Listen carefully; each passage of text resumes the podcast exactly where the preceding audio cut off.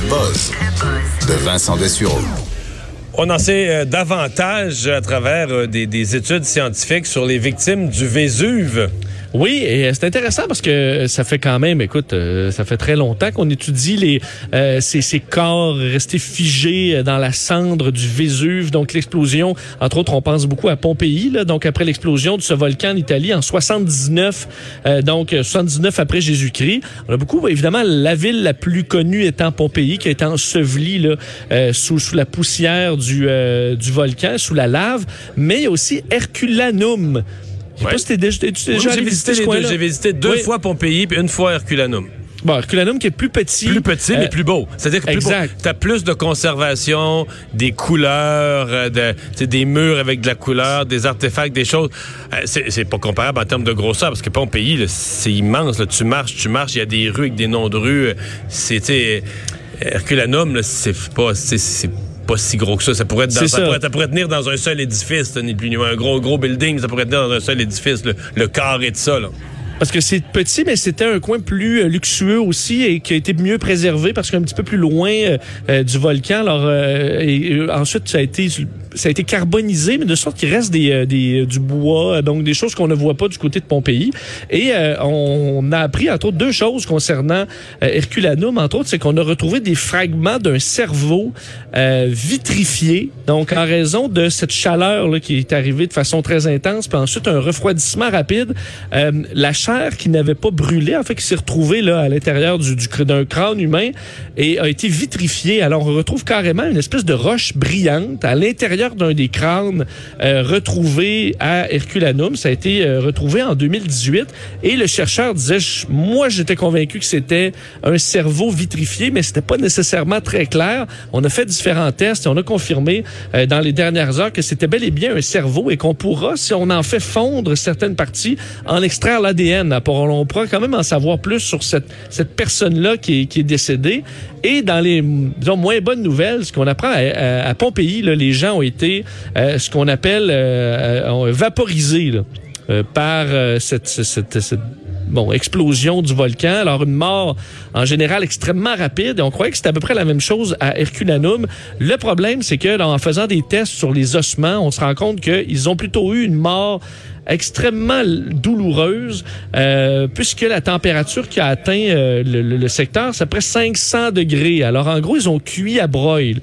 Euh, et on s'en est rendu compte avec les tendons des ossements qui avaient Donc, été mais- préservés d'une façon. Ce qui est un peu dégueulasse, c'est que clairement, ils ont souffert, là. Exact. Alors qu'à Pompéi, ça s'est fait beaucoup plus rapidement. Mais à Herculanum, ils ont cuit, euh, du moins, ça prend au moins plusieurs secondes, si c'est pas quelques minutes dans, dans certains cas. Alors qu'ils étaient à peu près 400 là, à, à mourir sur place par les autres ayant évacué déjà la ville. Alors on parle d'une mort beaucoup plus lente et douloureuse que les scientifiques euh, croyaient depuis, euh, bon, depuis des décennies, en raison donc euh, de la façon dont ce qu'on appelle le flux pyroplastique est allé euh, envahir la ville. Alors malheureusement pour eux, ben ça a été euh, ça a été long et pénible. Mais c'est intéressant de voir qu'on découvre encore l'histoire du, euh, du Vésuve. Alors c'est presque 2000 ans plus tard. Alors on en apprend encore un petit peu de temps en temps. Ouais. Mais euh, c'est parmi les choses les plus fascinantes à visiter, là, quand même. Ah oui, ça vaut la peine. euh, Ah ben oui, oui, si t'aimes l'histoire. C'est-à-dire que t'as pas beaucoup de... Tu sais, j'ai voyagé un peu, t'as pas beaucoup de place où tu t'as deux pieds dans l'histoire, puis c'est aussi... euh, puis les deux, les deux Pompéi pour la dimension, parce que là, c'est comme tu... Tu retombes dans une ville d'il y a 2000 ans, c'est comme s'il y a plus le... C'est comme si t'as plus le haut des bâtiments, là. T'as juste la base puis les murs, mais tu vois tout, là. Tu sais, les rues, la base des rues, la structure des rues, les caniveaux... euh, T'es capable de t'imaginer juste qu'il n'y facilement. a plus de toit. Il n'y a plus de toit, puis il n'y a plus le haut des murs. T'as tout juste les bases, là, qui était en pierre, puis qui, mettons, euh, qui vient euh, soit jusqu'à jusqu'à jusqu'à hauteur de tes épaules ou un peu moins, de la taille des épaules, un peu plus haut des fois, un peu. Mais, mais certaines structures sont vraiment bien conservées. Dans le cas d'Herculanum, c'est que là, tu reconnais un peu des, des œuvres d'art, un four, c'est plus petit, tu as des choses plus précises, mieux conservées, là. Fait que, non, les gens qui ont la chance d'aller visiter ça, c'est à ne pas euh, Ça manquer. donne le goût. Le lien entre le stress et les cheveux gris. Ah, est-ce que- en fait, et, surtout, toi, t'es pas, t'es, je me suis- t'es pas si grisonnant. Faut que je regarde ta photo quand même. là, ça vient, là. C'est ça, ça vient. Euh, parce qu'on monte, ça parle monte de... par les tempes. C'est oui, c'est ça, mais parce qu'on se souvient entre autres chez les politiciens, un des, euh, des plus marquants, ça avait été Barack Obama là, donc Ah oui, entre hein? son investiture en 2008 et 2010, là, deux ans plus tard, il était déjà grisonnant, là, donc montrant que là, on se disait le travail de président, ça tue quelqu'un. Mais on fait euh, farces avec ça, mais c'est c'est vrai et scientifiquement démontré. Exact, c'est vrai. euh, selon la, la science maintenant, euh, donc selon une étude de Harvard et euh, de l'université de Sao Paulo, qui ont exposé des souris à un stress aigu. Je pense pas que ça va faire plaisir aux aux amis des animaux, par contre, cette étude-là. Mais donc, en stressant les souris, on se rend compte qu'il y a un changement au Oh, niveau... ben, on les compensait en leur donnant des fromages fins. Après le test, Ouais.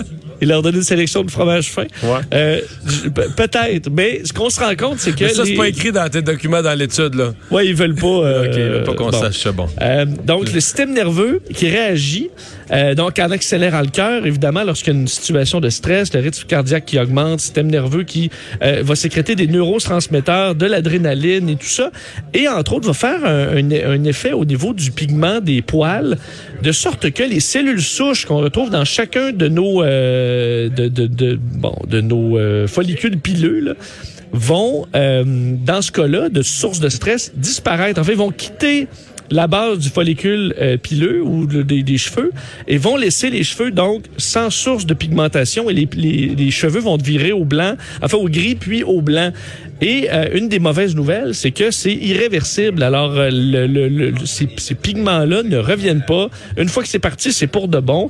Alors cette expérience a quand même des, de très bonnes nouvelles qui y sont associées, c'est que comprenant ce phénomène-là, qui c'est pas uniquement le stress, mais on voit qu'il y a un effet quand même très important. D'ailleurs, ils ont rendu là des souris brunes en souris blanches en cinq jours. Alors ils les ont Avec stressées stress. Sur un moyen temps, mais Qu'est-ce que t'annonces à, qu'est-ce que t'annonces à une souris? Tu dis, mettons, Hey, il y a des chats dans la pièce de côté, on va ouvrir la porte. C'est ça? Je pense qu'ils ouvrent un petit peu la porte puis la referment constamment.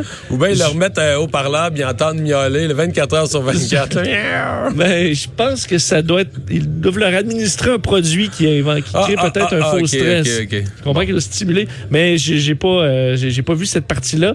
La bonne nouvelle, c'est que donc la mauvaise, c'est que c'est irréversible. La bonne, c'est que on pourrait le bloquer.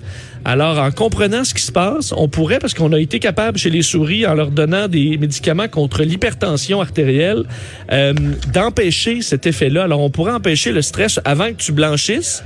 Euh, petite pilule, petit quelque chose qui empêche tes euh, follicules d'être affectés par le stress et tu garderas une belle toison blonde jusque dans les euh, dans tes vieux jours. Bon. Alors c'est ce quand, ton faire. boss, te- quand ton boss te congédie, il commence à prendre cette pilule-là, là, parce que, Oui, c'est comment prends ça en premier là avec une parce que là, je veux pas, moi, de blanchir les cheveux. Puis là, ça, te met dehors. Exact. Mais Ok, je évidemment, pour comprends. Harvard et l'autre, qu'on comprend pourquoi on, on étudie ça, c'est que il y a tout un marché là. Alors, Ah, euh, tu- t'imagines vendre un produit qui empêche le, le blanchiment des cheveux. Euh, c'est peut-être pas l'équivalent de les perdre, mais il y a un marché pour ça assez important. Et finalement, journée record pour Trump sur Twitter. Oui, je sais pas si tu as vu euh, hier non, Trump. vu ça, mais il me semble Bon, qu'il est toujours sur Twitter. Qu'est-ce qu'il a pu faire de plus que plus, là? Ben, c'est qu'il a jamais, alors qu'il publie énormément sur les réseaux sociaux, hier était sa plus intense journée de toute sa présidence sur les réseaux sociaux. Pour vrai? Euh, 142 tweets hier. 142.